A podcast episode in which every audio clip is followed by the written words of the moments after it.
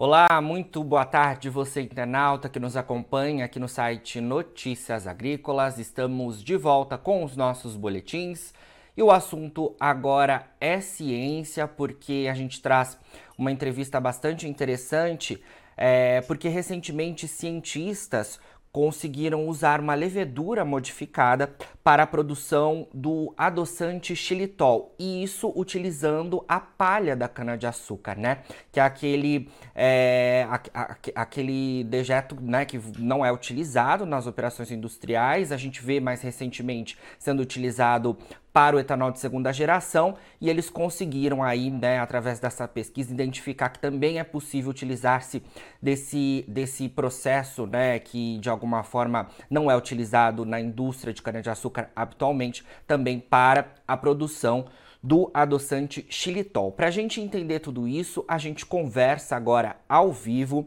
com Felipe da Silveira Bezerra de Melo, ele que é pesquisador do, Departamento de Genética do Instituto de Biologia da Unicamp. Felipe, muito boa tarde, obrigado pela sua presença aqui com a gente. Boa tarde, eu agradeço o convite. Bom, Felipe, falei aqui em relação né, à, à, palha da cana né, que a gente tem, que é, a gente pode dizer que é um rejeito da cana-de-açúcar, né, que não é amplamente utilizado ali nas operações é, industriais, né, quando a gente fala em termos de, de usinas. Mais recentemente nós vimos aí né, a invenção do etanol de segunda geração, que utiliza-se né, desse resíduo ali da produção para a produção desse etanol, que é o mesmo etanol que o comum. É, a gente tendo aí aspectos bastante sustentáveis relacionados a isso, né? E agora é, vocês trazem aí mais essa invenção que é o adoçante xilitol sendo produzido através da palha da cana-de-açúcar. Queria saber como é que vocês fizeram essa descoberta, explica um pouco para a gente sobre isso. Certo. É, o nosso laboratório, o Laboratório de Genômica e Bioenergia aqui da Unicamp, ele tradicionalmente trabalha com questões ligadas à bioenergia. Inclusive, você mencionou o etanol de segunda geração, uma das primeiras linhagens industriais é, de levedura para produzir etanol de segunda geração saiu daqui do nosso laboratório. Então, a gente está sempre preocupado em, em, em, pensar em formas de reaproveitamento de biomassa para a gente criar produtos de valor agregado. Né? Então, o etanol de segunda geração ele vem nesse sentido e é uma, uma, uma proposta uma, um, um, objetivo bem claro né, de, de produção de combustível. É, agora, a questão do xilitol ele vem nessa, nessa direção também de pensar em outras abordagens, outras aplicações é, principalmente pensando em valorizar essa biomassa. A gente pensou em usar a palha da cana-de-açúcar, porque a gente sabe que é um, um resíduo agroindustrial bastante presente no Brasil hoje em dia, né? tanto que a gente tem uma expansão das indústrias 2G aí no Brasil de forma bem forte. É, e, e, obviamente, a indústria 2G não consegue absorver todo é, a, o potencial desse, desse resíduo. É, então, pensando na, em, em, outras moléculas que podem ser produzidas a partir da biomassa da, do resíduo da palha da cana-de-açúcar, a gente pensou quais seriam aquelas alternativas que fossem mais interessantes. É, o xilitol ele tem um mercado muito grande em expansão, né, pensando aí no mercado de, consumi de, de, consumidores cada vez mais conscientes com a saúde, com o peso e tudo mais. É, então, o adoçante vem como o, o xilitol, desculpa, vem como um adoçante bastante utilizado cada vez mais e, e, o interessante é que ele é uma molécula derivada de uma das moléculas presentes no, no, no resíduo da palha da cana-de-açúcar, porque uma das, das, moléculas mais presentes na palha é um outro açúcar que chama xilose, e a xilose ela faz parte da composição da parede celular desse, desse vegetal, né, da cana-de-açúcar e de outras plantas também. Então, é, uma reação simples de conversão da xilose para o xilitol, a gente tem então a produção de um outro produto que não seja o etanol, que poderia agregar valor aí à, à indústria 2G. Perfeito. É, nessa invenção, a gente acho que a gente pode dizer assim, né, Felipe? Vocês é, utilizaram-se aí de uma ferramenta de padronização pioneira é, em termos industriais. Fala um pouco para a gente sobre isso, explica melhor é, qual que foi a metodologia utilizada por vocês e que pode, de alguma forma, aí, abrir um leque bastante importante Isso, é como eu estava falando, né, para fazer essa conversão dessa xilose, que é o açúcar presente na cana-de-açúcar, na parede celular da cana-de-açúcar, para o xilitol, é apenas uma reação enzimática. A questão é que a levedura usada tradicionalmente né, nos processos de fermentação no Brasil, ou seja, os processos que convertem o açúcar como a sacarose para etanol, essa levedura ela não consegue naturalmente metabolizar a xilose, que é a matéria-prima para o xilitol. Então, para isso, a gente precisa fazer uma modificação genética nesse microorganismo para que ele consiga produzir é, esse adoçante. É, da mesma forma que para etanol 2G, é, para etanol 2G você tem a conversão da xilose para etanol. É, e a levedura ela também não consegue fazer isso naturalmente. Então, você precisa empregar um microorganismo que foi modificado, foi modificado geneticamente. É, é, então, o, o, nosso trabalho ele começa, na verdade, padronizando uma ferramenta de edição genética chamada CRISPR-Cas9, que é uma ferramenta que foi descoberta aí na última década e nos anos 2020, se eu não me engano, ganhou o prêmio Nobel, inclusive, é, que é uma ferramenta bastante utilizada e cada vez mais utilizada hoje em dia para fazer edições genéticas no geral. Pensando em leveduras, né, que é um microorganismo que vai fazer a fermentação ou que vai fazer o que a gente fez né, nesse trabalho, que é a produção do, do xilitol, é, a aplicação do CRISPR em leveduras ele tem sido feito é, sistematicamente já há alguns anos, claro, mas todos os protocolos, todas as bases de dados, elas são é, ancoradas em leveduras laboratoriais. É, isso quer dizer que, que é, a gente precisou para esse estudo padronizar protocolos, padronizar é, informações, buscar novas informações, porque no nosso estudo a gente estava trabalhando com leveduras que não são laboratoriais. A gente, é, a gente isolou da, da, da, indústria brasileira do bioetanol essas leveduras, então essas leveduras que a gente chama de leveduras industriais, elas têm algumas diferenças né, no, no genoma ali delas em relação às leveduras que já foram descritas usando o CRISPR. Então, nosso trabalho começa nesse sentido, de padronizar o CRISPR para fazer edição genética de leveduras industriais brasileiras, para daí a gente fazer, então, a integração do gene nessa levedura, que vai fazer a conversão da xilose xilitol, por fim, produzindo xilitol. Perfeito, Felipe. É, hoje em dia, a gente, você até mencionou isso é, na sua primeira fala, a gente tem né, o, esse resíduo da cana-de-açúcar, né, da operação industrial da cana-de-açúcar, que é a palha da cana, a gente tem uma aplicação bastante é, voltada, né, até mais recentemente isso, né, um, é uma inovação recente, a gente pode dizer assim, que é o etanol de segunda geração, né, que a gente comentou. Mas é, quando a gente fala em termos dessa descoberta de vocês, ela ainda não é utilizada, né? Fala um pouco para a gente sobre como é, tem essa possibilidade para as unidades produtoras e como a gente pode atender melhor, né, dessa forma, uma demanda que é da sociedade em relação ao, ao xilitol, né, que é esse adoçante aí é, que tem sido bastante procurado, né, nos últimos tempos.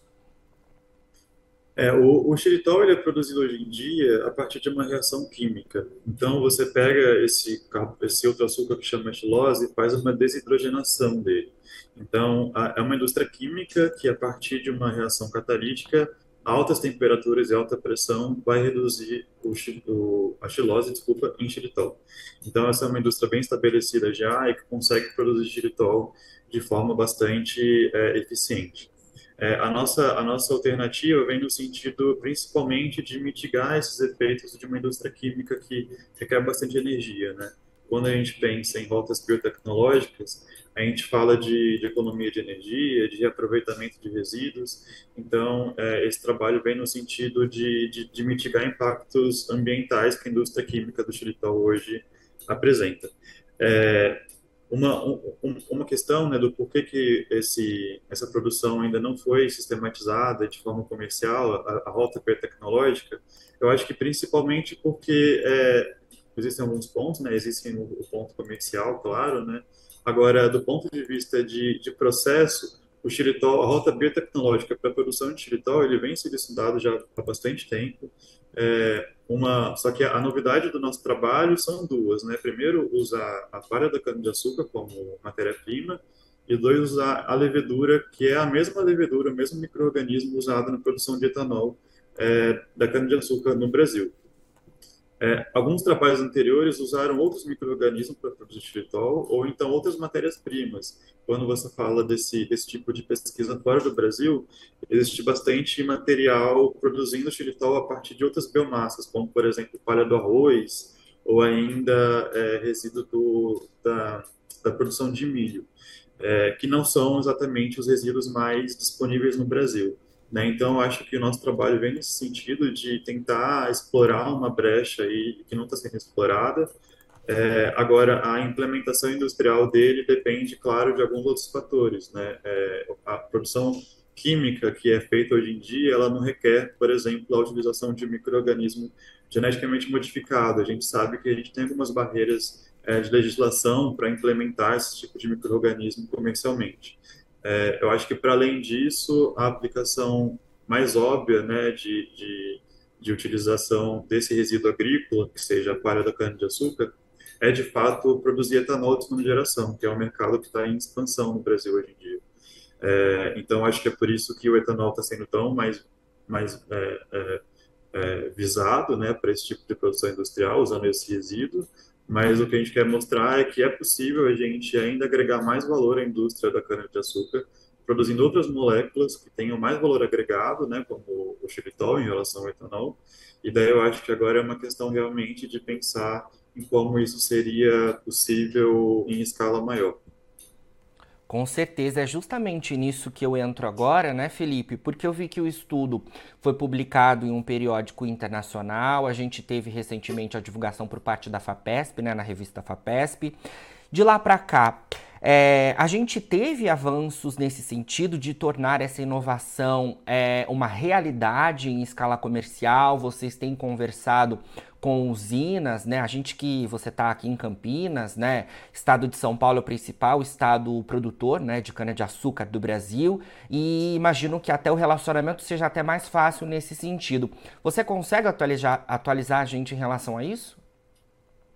É, esse, esse trabalho que a gente publicou, ele é resultado de uma parte do meu trabalho do, do meu doutorado, que eu fiz aqui no laboratório de Genômica e Bioenergia, é, junto com o trabalho de alguns dos alunos que, que colaboraram né, nessa, nessa publicação. É, nesse trabalho, a gente queria principalmente fazer uma prova de conceito. Né? A gente queria provar que as leveduras brasileiras, editadas geneticamente com a ferramenta que a gente desenvolveu, elas seriam capazes de produzir xilitol a partir do bagaço da cana-de-açúcar, da palha da cana-de-açúcar, no caso. É, a gente conseguiu fazer isso nesse trabalho, e daí a próxima etapa seria exatamente melhorar a produtividade, né? porque nesse primeiro trabalho a gente reporta um rendimento, se eu não me engano, de 4 gramas litros de xilitol, o que do ponto de vista industrial não é muito. Né? A conversão da xilose, que é a matéria-prima do xilitol, não foi tão eficiente assim. Isso porque na, na, época da publicação a gente não tinha percebido alguns gargalos da, da, da fermentação em si. Né? É, o que foi feito em seguida, desde então, esse ano inteiro, um aluno meu de mestrado, ele está trabalhando exatamente na melhora da produtividade do xilitol na fermentação da paleta da cana-de-açúcar. Então, hoje a gente chegou, por exemplo, em rendimentos de, de 20 gramas litro, que seria o rendimento máximo possível para o meio que a gente tem. Então, hoje, com rendimento otimizado, a gente pode começar exatamente a, a, pensar nessas aplicações comerciais.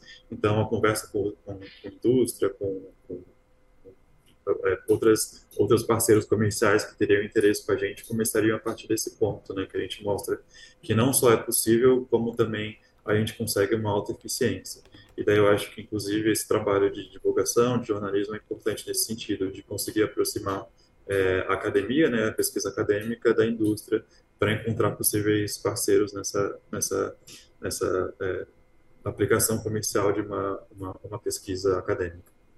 Com certeza, pessoal que está nos acompanhando aí, fiquem atentos, né, procure lá o pessoal da Unicamp, porque, né, se, se há, né, alguma, algum interesse aí, claro que é importante essa divulgação e estreitar aí esses dois elos, né, a academia e também o setor comercial.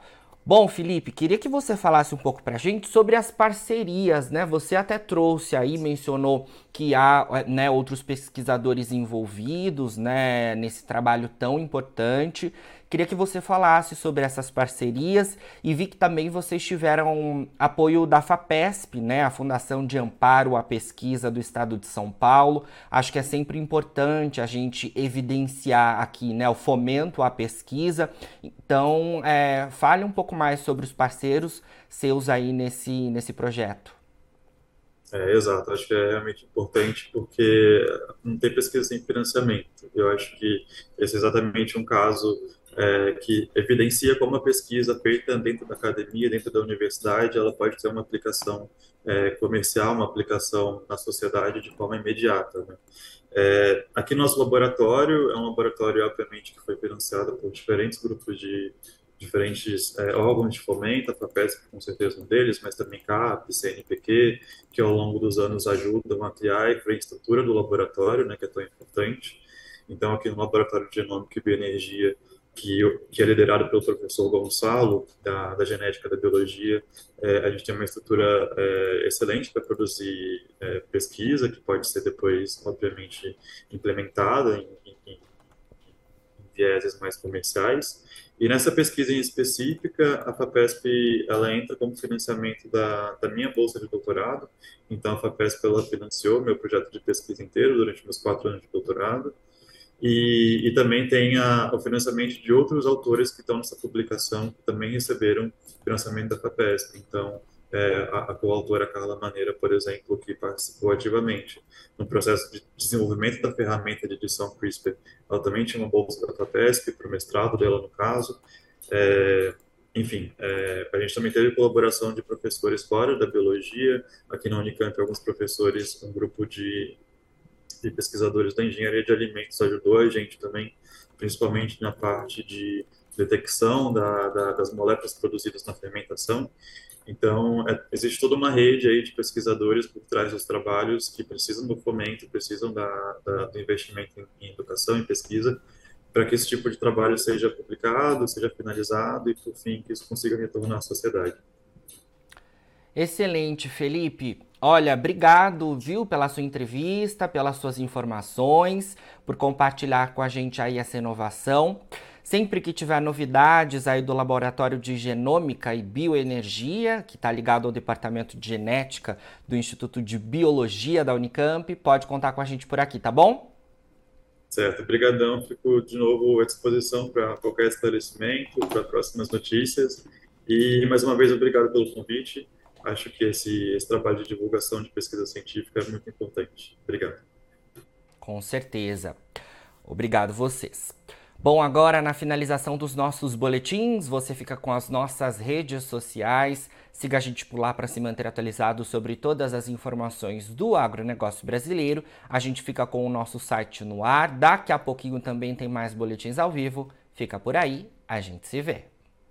Participe das nossas mídias sociais no Facebook Notícias Agrícolas, no Instagram, arroba Notícias Agrícolas e em nosso Twitter, arroba Noteagri. E para assistir todos os vídeos, se inscreva no YouTube, na Twitch, no Notícias Agrícolas Oficial.